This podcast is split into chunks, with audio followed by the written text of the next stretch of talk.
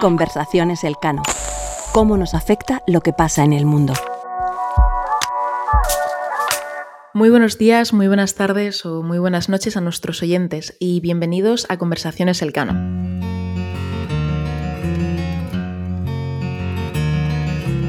Hemos vuelto tras las vacaciones veraniegas. Esperamos que hayáis podido descansar durante este mes de agosto. Eh, Raquel, ¿tú tienes alguna anécdota veraniega digna de mención o que sea geopolíticamente interesante? Bueno, la verdad que ha sido un verano bastante tranquilo, pero sí me acerqué unos días a Andorra para visitarlo y una de las cosas más interesantes que vi cuando fui a, al Parlamento andorrano es eh, la, fotografía ¿no? de la doble jefatura de Estado, esto pues sí que es verdad que, ya lo conocía de antes, pero fue interesante ¿no? conocer la historia de cómo se creó el coprincipado, ¿no? es decir, que no solamente hay un jefe o jefa de gobierno en Andorra, sino que también la jefatura de Estado en el país es doble entre el obispado de la Seu d'Urgell en España, en, la Comunidad Autónoma de Cataluña y también el presidente de la República Francesa, ¿no? Actualmente sería Macron. Pero más interesante que eso también era el hecho de, ver cómo eh, Andorra y concretamente su independencia tuvo lugar hacia, bueno, ya hace bastantes siglos, ¿no? Y todas las evoluciones que ha habido, las rivalidades que existían en su momento entre España y Francia. Vamos, que el presidente de Francia, a pesar de ser un país muy, muy laico, eh, eh, efectivamente comparte un país con un obispo, ¿no? ¿Es eso más o menos correcto? Exactamente. Muy bien, yo, yo mi anécdota eh, geopolítica es, más prosaica porque está en la intersección de dos cosas que me gusta hacer en verano, que son ir a Guipúzcoa eh, y beber sidra. Eh, y entonces he descubierto un artículo en la BBC que salió en julio, que es muy interesante, que cuenta cómo, bueno, ahora mismo en, toda la zona de, de, San Sebastián y Astigarraga, que es donde están las principales sidrerías, creo que quedan unas 70, pero es que hace cinco siglos había, bueno, dicen que llegó a haber hasta 2.000 sidrerías y la explicación eh, de que hubiese tantísimas, de ese boom de la sidra, tiene que ver con que en la etapa de navegación y descubrimiento de eso, de, los siglos eh, y, XVI, eh, la sidra era muy fácil de transportar en barco mm, para, hidratarte, porque el agua, digamos, que, se ponía mal en los viajes, ¿no? la, cerveza no era em, especialmente fácil de conseguir y la sidra era como barata de producir, la usaban los, navegadores, ¿no? Entonces, cuando tenían sed, eh, bebían sidra. Y nada, la verdad es que me ha parecido como un tema muy interesante y además coincide con que hoy, eh, que estamos eh, grabando aquí, martes 6 de septiembre, ¿no? Es el Día del Cano, que, se celebra, de hecho es festivo en Guipúzcoa, así que, bueno, una coincidencia más. Bueno, muy interesante, Jorge, la verdad. Y mira, yo creo que nos vamos a ir un poquito más hacia el sur, no en España, sino concretamente en África, en el continente africano y en particular en África subsahariana. Y es por eso que en este episodio nos hemos propuesto hablar ¿no? de, de la región. Y es verdad que no es ninguna novedad que lo que sucede en este continente, que es muchísimo y de lo más variado, tiende a resumirse mediante tres o cuatro estereotipos tan arraigados como desafortunados. Así que nos hemos propuesto desmontar algunos mitos, algunas inexactitudes sobre el continente, que es además al mismo tiempo una región de la que muchas veces se suele caer en la simplificación de entenderla, de hablar de ella como una totalidad, como si las realidades de cada país oh, fueran iguales, cuando es el contrario, son muy particulares.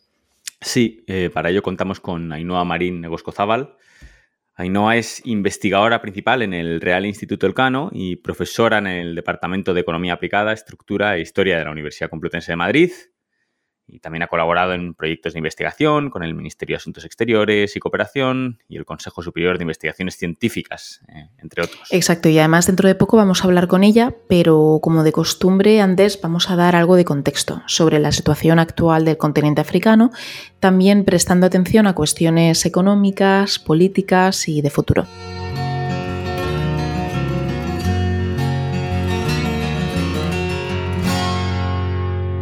Episodio 11.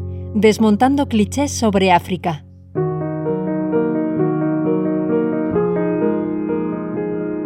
Se nos hace imposible pensar en África a largo plazo sin recurrir a los tópicos y la simple extrapolación.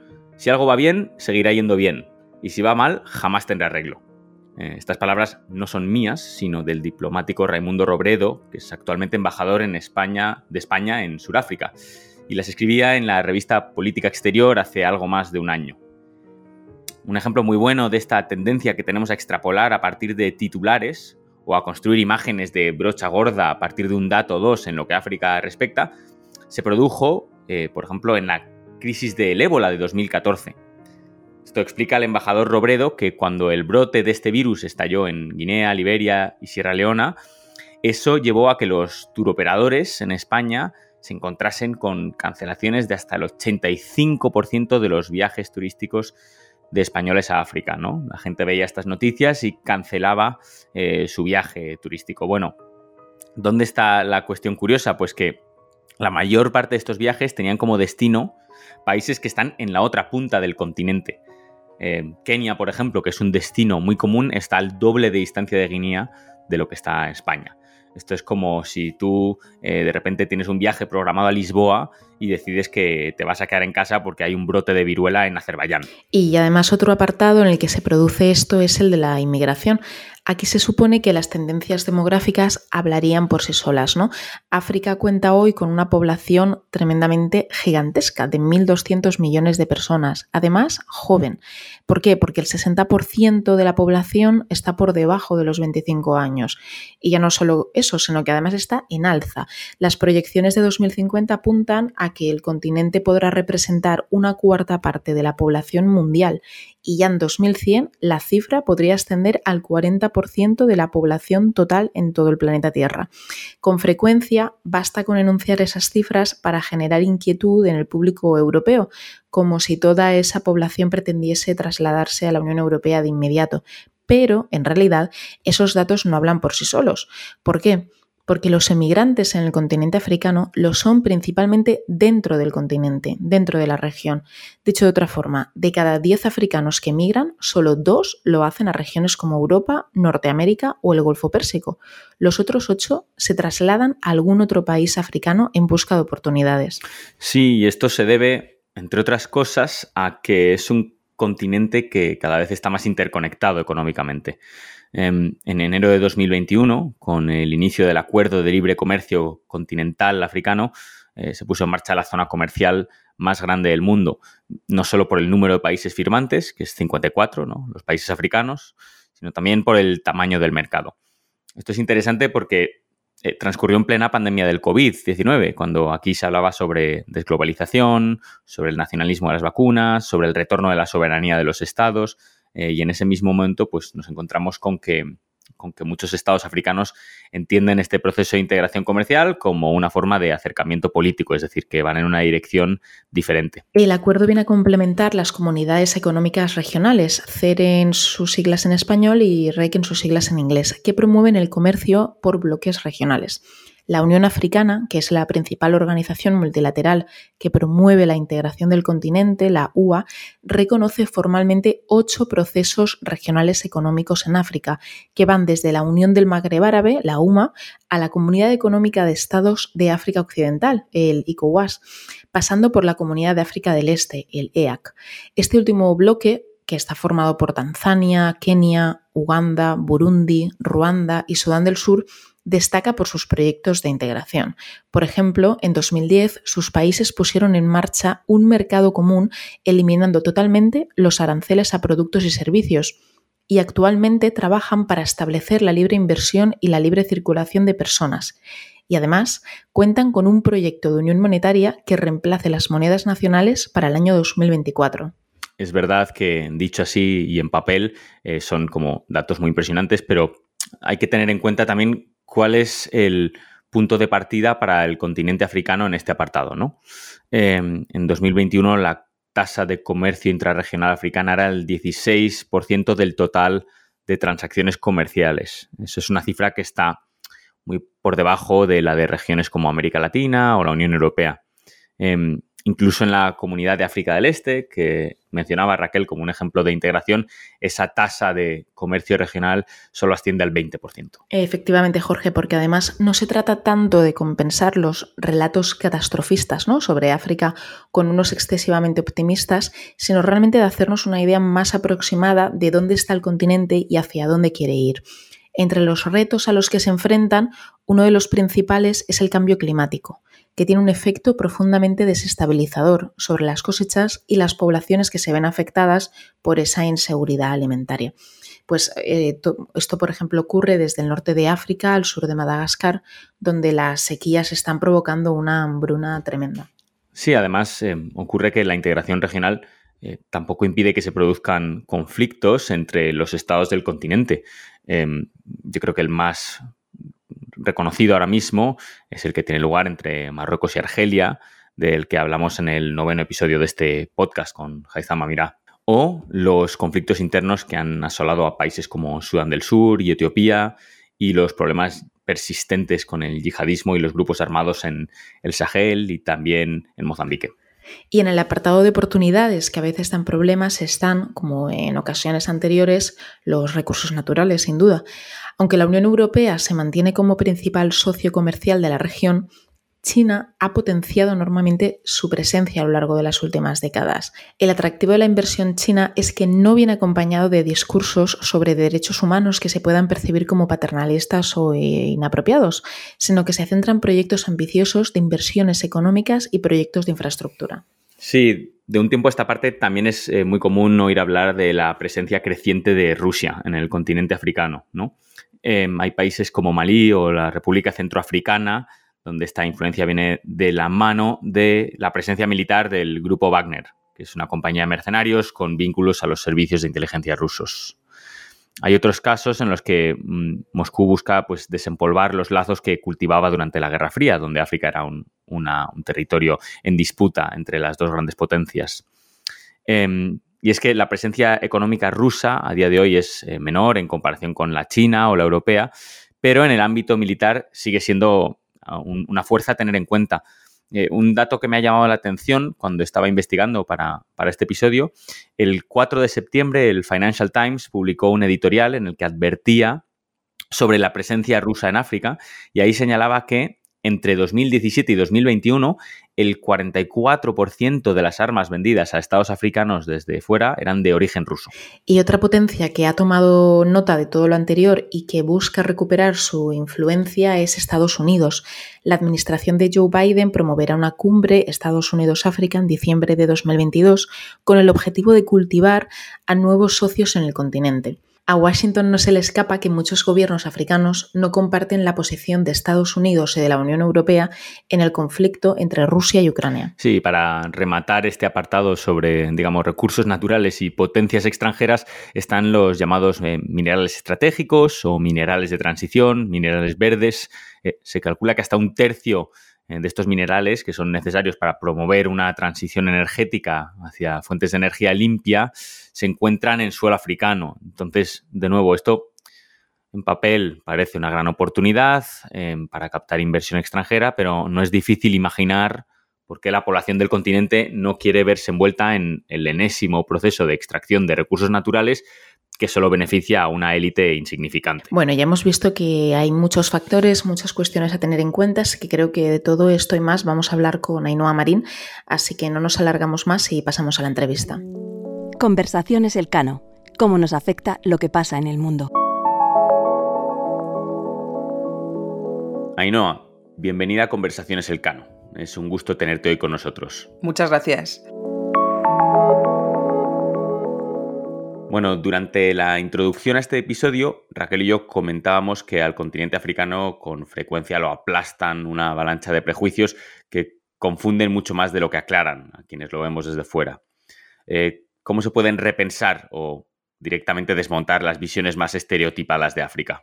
Exactamente, tenemos que, romper con una primera, una primera eh, bueno, un primer concepto mm, complejo que nos aleja de entender bien la realidad africana, que es, eh, bueno, entender y aproximarnos a África como si fuera un todo homogéneo, un único, un único país, y entender que hay una gran heterogeneidad en el continente.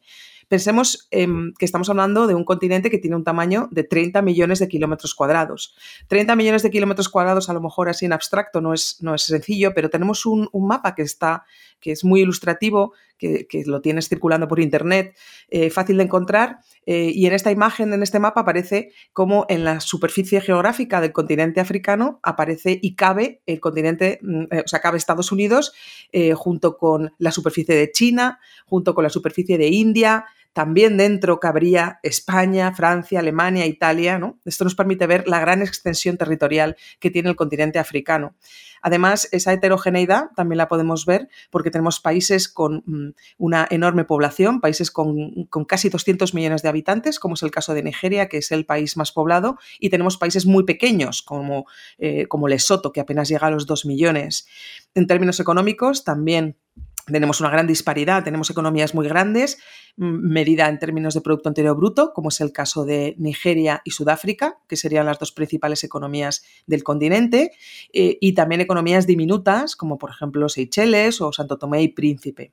También conviene poner en comparativa estos, estos países. ¿no? Tenemos la economía nigeriana, que es la principal economía eh, africana, pero tiene un Producto Interior Bruto equivalente, por ejemplo, al de Austria y Argentina. Es decir, estamos hablando de economías que en términos continentales son muy grandes, pero es verdad que en términos mundiales no lo son tanto. Em, unos países africanos, por ejemplo, exportan petróleo, otros, sin embargo, tienen que comprarlo. En fin, hay, hay tantas Áfricas como, como países, ¿no? y siempre recordar que en el continente tenemos 54, em, países. Aquí estamos hablando de un, continente enorme. Eh, respecto al tema de los, de los estereotipos que, que comentabas, hay, hay, una serie de estereotipos que a mí me gustaría romper, ¿no? O tratar de romper. El primero em, tiene que ver con la idea de que África es el continente de la pobreza y del subdesarrollo, ¿no? El continente donde las, donde las fórmulas fracasan, eh, donde el reto acabar con la pobreza parece difícil de alcanzar, ¿no? Es verdad que detrás de estereotipo hay una, parte cierta. Hay, el mayor número de pobres del planeta está eh, comprendido, en, está dentro de, de, esto que llamamos en África al sur del Sáhara o África subsahariana, eh, pero también es verdad que hay muchos otros países que son países de renta media, como el caso de Mauricio, Seychelles, países que tienen indicadores de desarrollo humano más altos, por ejemplo, que México o que, o que Bosnia, ¿no? Países también como Ghana, Kenia, Sudáfrica. Entonces, hay, ese estereotipo se ha quedado también anclado en esa portada del Economist que había en el año 2000, donde se hablaba de un continente sin esperanza y aparecían eh, niños con armas, etcétera, pero la propia revista del Economist, 11 años después, cambia sus propias portadas respecto a África y empieza a hablar del África que despega, el África que aspira, con imágenes metafóricas de niños que vuelan cometas con la silueta del continente, jirafas eh, de cuellos interminables, tratando de reflejar la, mejora del continente. es decir, que es un país efectivamente donde hay pobreza, donde se concentran y donde están los países más pobres del mundo, pero también tenemos países que no son así, con países de renta mucho más alta. El segundo estereotipo es el continente, eh, o decir que África es el continente de los conflictos. De nuevo encontramos parte de verdad, pero también es cierto que la mayoría de los 54 países 55 si encontramos al Sáhara, no están en situación de conflicto. Hay mucha conflictividad, hay zonas más calientes, Sahel, Cuerno de África, pero esto no es un reflejo de todo el continente. Tercer estereotipo, por nombrar algunos, tiene que ver con el tema de la agricultura. Siempre pensamos en África como un continente exclusivamente de carácter agrícola, ¿no? Y sin embargo, África pues no es un desierto industrial.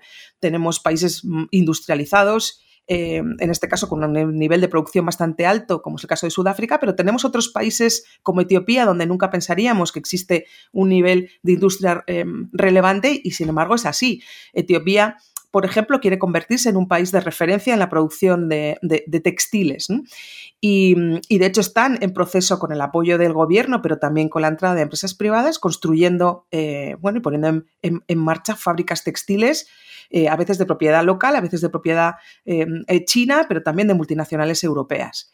Este es un modelo mm, interesante porque tenemos la referencia de, algunos países asiáticos, como es el caso de Bangladesh, donde esto de convertirse en un centro de referencia de producción textil parece peligroso, ¿no?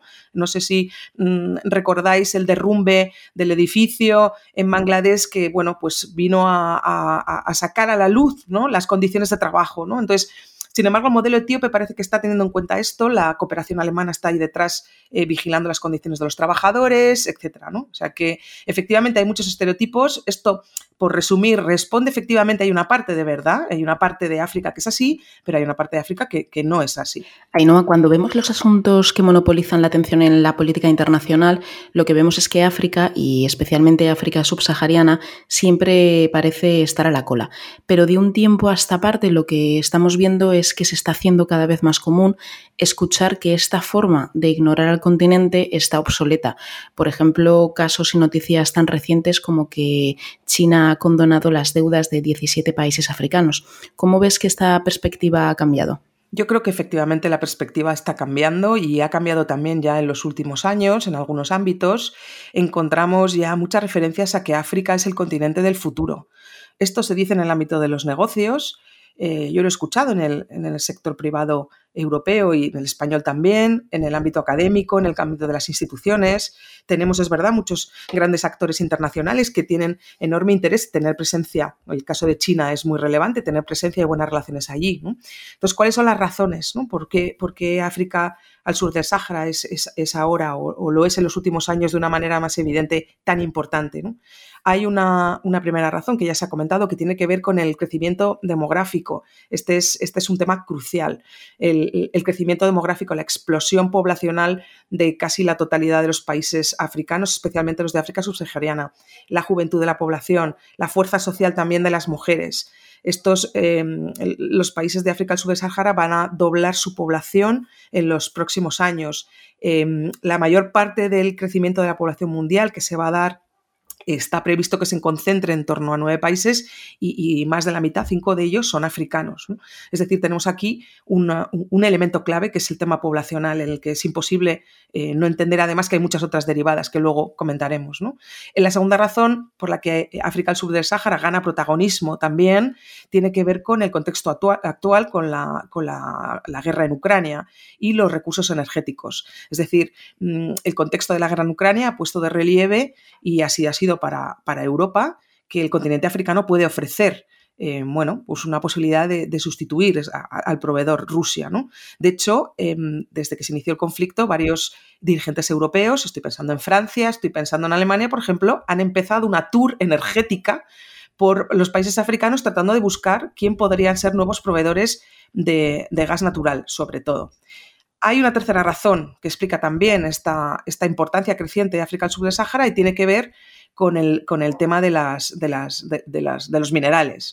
Em, hay un tipo de minerales que la Unión Europea les llama materias críticas, los africanos les llaman minerales verdes, que son los que se necesitan para fabricar tecnologías verdes. Estoy hablando de la necesidad de minerales para fabricar baterías, paneles solares. La clave es que la Unión Europea no tiene estos materiales, no los tiene. Podría y podrá probablemente aprender a reciclarlos, pero de momento no los tiene.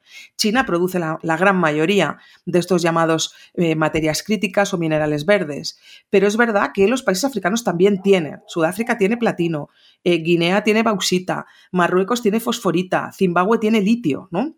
Entonces, esto evidentemente pone a África cada vez más en el mapa. Eh, ahora, también hay otra lectura, ¿no? Como se dice muchas veces, dime dónde están tus fortalezas y te diré dónde están tus debilidades. Entonces, todo esto son fortalezas continentales, específicamente además referidas a África subsahariana, pero también pueden traer muchos problemas, ¿no? El boom demográfico puede traer problemas y desde luego el tener estos materiales tan apreciados eh, algunos países africanos en el pasado ha generado lo que se llama la paradoja de los recursos naturales. La paradoja es cuando algo esperas que suceda de una determinada manera y sucede al contrario. Un país con grandes recursos minerales o energéticos podríamos pensar que va a ser un país de éxito, un país que va a poder exportar. Y sin embargo, en el contexto africano sabemos, en el caso del Congo, Coltán, etcétera, que muchas veces se produce esa paradoja, el hecho de tener esos recursos energéticos que debería ser bueno, pues genera también muchos problemas y este riesgo también, también está ahí. Otra de las como concepciones muy comunes es em, África como un lugar al que le suceden cosas, ¿no? Eh, como una especie de recipiente pasivo de, lo que está fuera o de los intereses de otros países, pero eh, también es verdad que es un, eh, bueno, es una región, un continente que también toma mucho la iniciativa, ¿no? Hay no, tú has escrito sobre los acuerdos de libre comercio en los que se ha avanzado bastante en los últimos años y que responden a iniciativas también locales. ¿Hacia dónde quieren ir la mayor parte de estados africanos o qué tipo de relación plantean con el resto del mundo, de integración económica en la propia región? Em, hacia dónde van y qué tipo de relaciones plantean, también en cuestiones como esta que mencionabas, ¿no? Del, extractivismo energético o de los vínculos comerciales que quieren desarrollar con el exterior. Claro, es importante saber a dónde van, pero también de dónde vienen los países, ¿no? Esos, estas ideas es interesante para entender esos retos que precisamente estás eh, planteando. Entonces, lo primero que hay que comentar es que venimos en términos económicos de un ciclo económico expansivo, es decir, los países africanos llevaban 25 años creciendo. Eh, eh, venimos de un contexto en el que el COVID lo que hizo fue paralizar las economías africanas, paralizar las exportaciones. Em, muchos países africanos pusieron confinamientos muy duros en marcha. Eh, después del COVID, en el año 2021, podríamos decir, comienza la recuperación, una recuperación que vemos a escala global la recuperación en África más lenta, faltaban vacunas, ¿no? Esto es, esto es una demanda eh, clara de muchos países africanos, necesitamos esas vacunas. Llega el 2022, donde se podría haber, mm, digamos, afianzado esa recuperación y con el tema eh, y con la guerra en Ucrania, de nuevo se ralentizan y se ponen, eh, bueno, en marcha un mecanismo de incertidumbre o, empieza a plantearse un escenario de incertidumbre donde no se sabe qué puede pasar y donde hay países que bueno, empiezan a mm, mostrar de una manera más clara problemas que ya tenían, ¿no? Problemas de desempleo, en el caso de Sudáfrica, no es un problema nuevo, ya lo tenían, problemas con la deuda externa, Zambia es, podríamos decir, la Grecia eh, de África en el sentido de quiebra de, las finanzas públicas, un país que ha tenido que ser recientemente rescatado por el Fondo Monetario Internacional. Entonces venimos de ahí y el principal reto, el reto que hay ahora, donde tienen que ir las, las economías dirigidas por los gobiernos africanos, es a recuperar, afianzar la recuperación en un contexto complicado. El, segundo tema, que sí que es a donde, a donde mm, eh, apuntan los países, seguimos con el tema demográfico. África ha pasado a ser el continente menos urbanizado a ser una región con la urbanización y la creación de ciudades y el crecimiento de las ciudades más acelerada del planeta. Y esto es un fenómeno tremendamente desafiante. En la década de los años 60, la población de las ciudades en África no llegaba al 15%. Para el año 2030 se espera que la mitad de África, 2030, que no queda tanto, la mitad de África sea urbana. Tenemos ciudades como Lagos en Nigeria, El Cairo en Egipto, Kinshasa en República Democrática del Congo, que ya tienen casi 20 millones de habitantes. Otras eh, como Johannesburgo, Luanda, que superan los 10 millones. ¿Cuáles son los retos aquí? ¿Hacia dónde tienen que apuntar los países y los gobiernos? Pues los retos son todos planificar este crecimiento, eh, lograr que disminuya la pobreza, proveer de servicios básicos, construcción de vivienda y, por supuesto, crear empleo.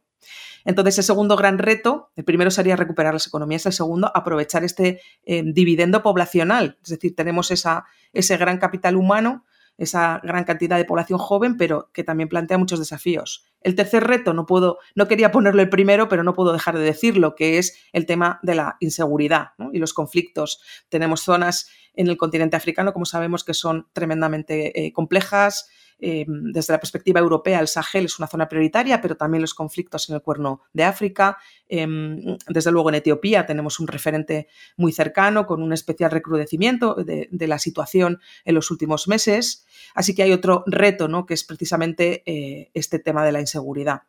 El cuarto reto es también prestar atención a las armas de doble filo que yo he comentado antes. ¿no?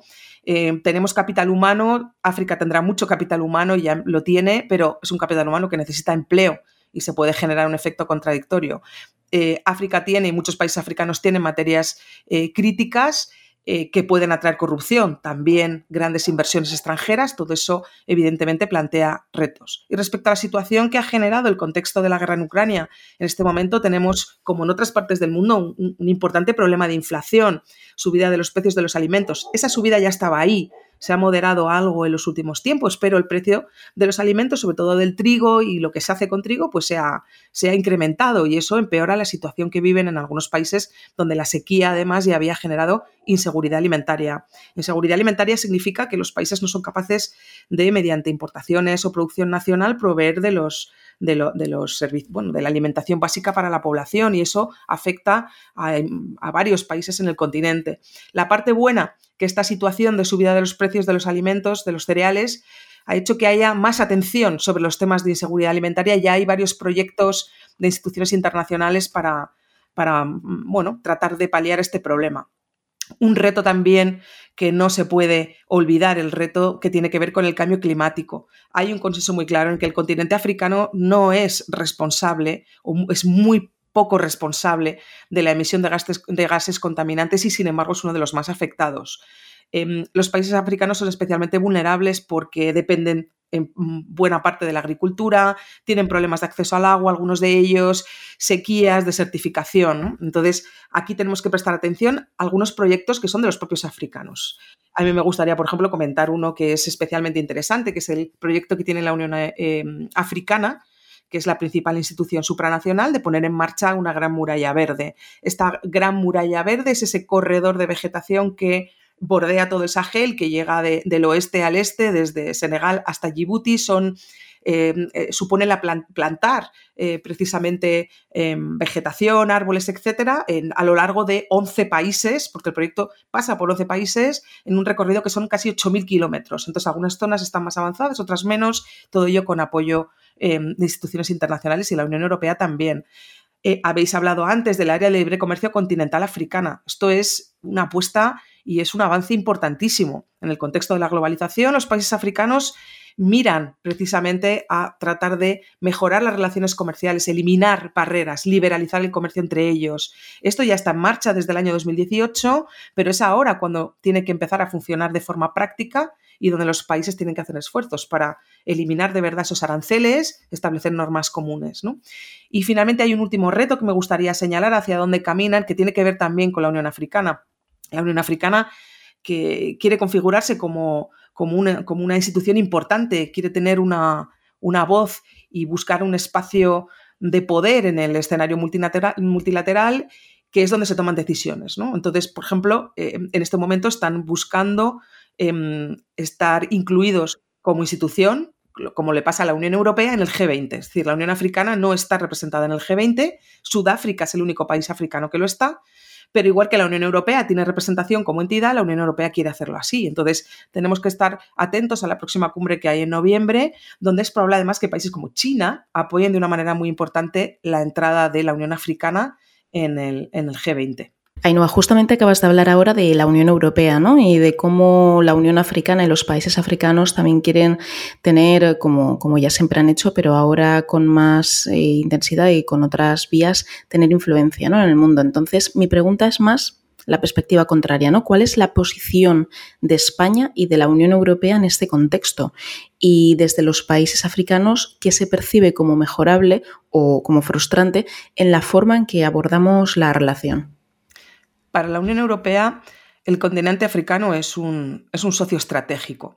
Em, esto además está viendo de una manera muy importante desde la puesta en marcha de la última comisión. El, el, aquí un mensaje o un símbolo político importante es que el primer viaje que hizo eh, la nueva presidenta de la comisión, Ursula von der Leyen, su primer viaje oficial fuera de la Unión Europea fue precisamente a, Etiopía, ¿no? un país africano donde está la sede de la Unión Africana, etc. Entonces, esto ya lanzó un mensaje muy importante en el que la Unión Europea y la Comisión Europea eh, lo que pretenden es mm, bueno, visibilizar que tienen un interés estratégico y que quieren relanzar las relaciones con el continente africano. Además, desde una perspectiva más entre iguales.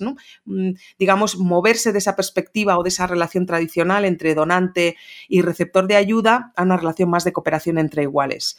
Mm, estas relaciones entre la Unión Europea como institución y los países africanos son muy antiguas mm, es decir, se remontan a la, propia historia o al origen de creación de la, de la, propia Unión Europea en el año 57 con la Comunidad Económica Europea, ¿no? donde ya por el interés de Francia ya se recogen a capítulos especiales de relación con los países africanos, en ese momento ya antiguas eh, potencias, perdón, antiguas colonias de los países europeos. Em, desde los años 60 la Unión Europea tiene un tratamiento comercial especial con ayuda al desarrollo. A pesar de todos estos vínculos eh, históricos, em, podemos efectivamente ver que la Unión Europea está perdiendo influencia. Sigue siendo el principal socio comercial y el principal socio de inversión de los países africanos, pero es verdad que China cada vez gana más terreno y aparecen otros actores como la India, como Japón, que también quiere estar ahí, Estados Unidos con sus propios intereses. Entonces, la realidad es que la Unión Europea es todavía un actor de referencia para los países africanos, pero que duda cabe que está perdiendo terreno. La Unión Europea lo sabe y es consciente de ello y pone en marcha mecanismos, ¿no? como por ejemplo la iniciativa Global Gateway de, construcción de infraestructuras, ¿no? que para algunos es una forma también de, bueno, de, rivalizar con China y con su programa también de apoyo a las infraestructuras en, África. Como, muestra de esta pérdida, por ejemplo, de relevancia de la Unión Europea en, la escena política, eh, los, países, europeos se quedaron bastante perplejos cuando se votó en la resolución de, condena a la invasión de Ucrania en Naciones Unidas en el pasado mes de marzo y los países africanos votaron de una manera que no se esperaba. De los 35 países que se abstuvieron en, en la votación de condenar la invasión en Ucrania, 17, aproximadamente la mitad, eran, eran africanos. Uno de ellos, Sudáfrica, una de las principales potencias eh, políticas y económicas del continente.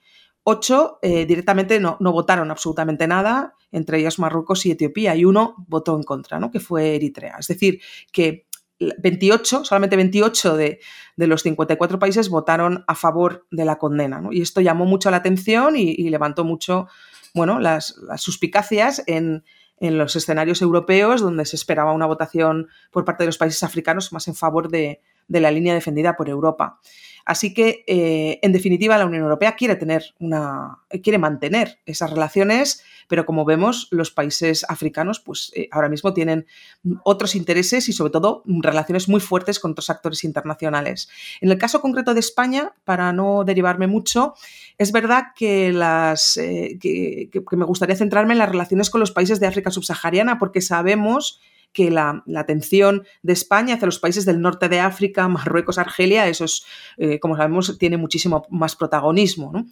En el contexto español, la atención sobre los países de África al sur del Sáhara se centran casi exclusivamente en, los temas de inmigración que al menos desde el punto de vista de atención mediática son, son preferentes. ¿no? Parece que, que solo interesan las, las malas noticias eh, sobre los países africanos o las, tragedias que se puedan vivir en un momento determinado. ¿no? Y, mm, muchas veces pues, no se tiene en cuenta y, se cae efectivamente en este mundo de estereotipos y, bueno, y pasan desapercibidas ciertas noticias. ¿no? Por ejemplo, en el año 2008, por primera vez, sucede que las exportaciones de, de, de España, las empresas españolas, a países africanos superan a las exportaciones a América Latina. En este momento, la realidad es que España, sus empresas, exportan más a países africanos que a América Latina. Es verdad que hay que explicar este dato, que en sí mismo es muy llamativo, es decir, resulta que exportamos más productos y servicios a África que a América Latina. Esto es una sorpresa, ¿no? Pero bueno, también hay que explicar que la mayoría de estas exportaciones tienen como protagonista a Marruecos, ¿no? Y que es verdad que todavía Marruecos concentra mucho esa atracción comercial de las empresas y tendría más sentido esa diversificación, ¿no? Que todavía no se ha conseguido. Pero también es verdad que tenemos en África subsahariana, España tiene países energéticos, países proveedores energéticos que son estratégicos. Estoy pensando en Nigeria como proveedor de gas natural, en Sudáfrica, donde recientemente se está empezando otra vez a comprar carbón, ¿no? Y luego también como destino de negocios en, bueno, negocios y de empresas españolas menos conocidos, pero España es una gran exportadora, por ejemplo, de azulejos, ¿no? A países africanos, sobre todo en el norte. Aún así, la empresa española todavía percibe un nivel de riesgo eh, alto de hacer negocios en los países africanos.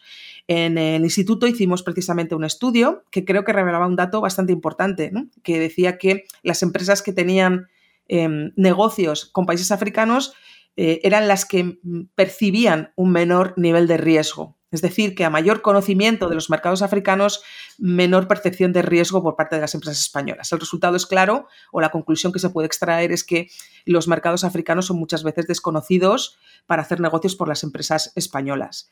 Desde el punto de vista institucional, saliendo ya del sector privado, el, gobierno eh, está otorgando de forma, en los últimos años, de forma más reciente, bastante atención Em, creo que es conocido que existen, ha habido varios planes África a lo largo de la historia institucional. Estamos en este momento con el tercer plan África del Ministerio de Asuntos Exteriores en marcha.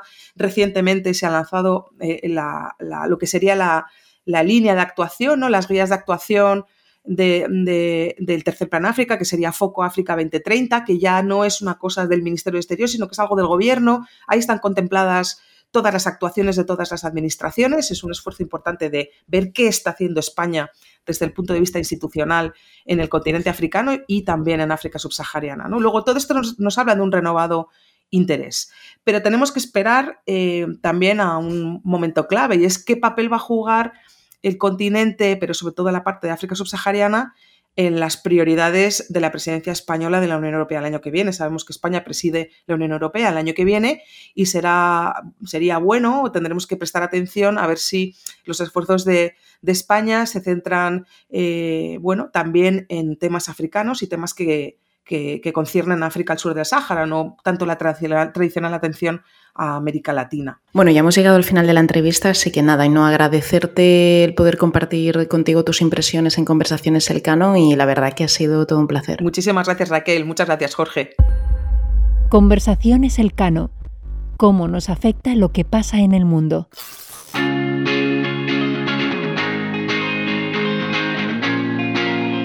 Conversaciones Elcano es un podcast presentado por Jorge Tamames y Raquel Jorge, pero detrás hay todo un equipo que lo hace posible. Raquel García Llorente se encarga de la identidad sonora del podcast. Marta Corral e Ivanosca López Valerio de la distribución digital. María Solanas y Sara Mejía asesoran con el diseño de episodios. La edición y producción corren a cargo de Toña Medina y Ángeles Oliva, en La Sonidera. En la sección de entrevistas contamos con el equipo de investigación del Real Instituto Elcano. Si quieres saber más de nosotros y de nuestras actividades y encontrar las claves para entender la realidad internacional, visítanos en nuestra web. Realinstitutoelcano.org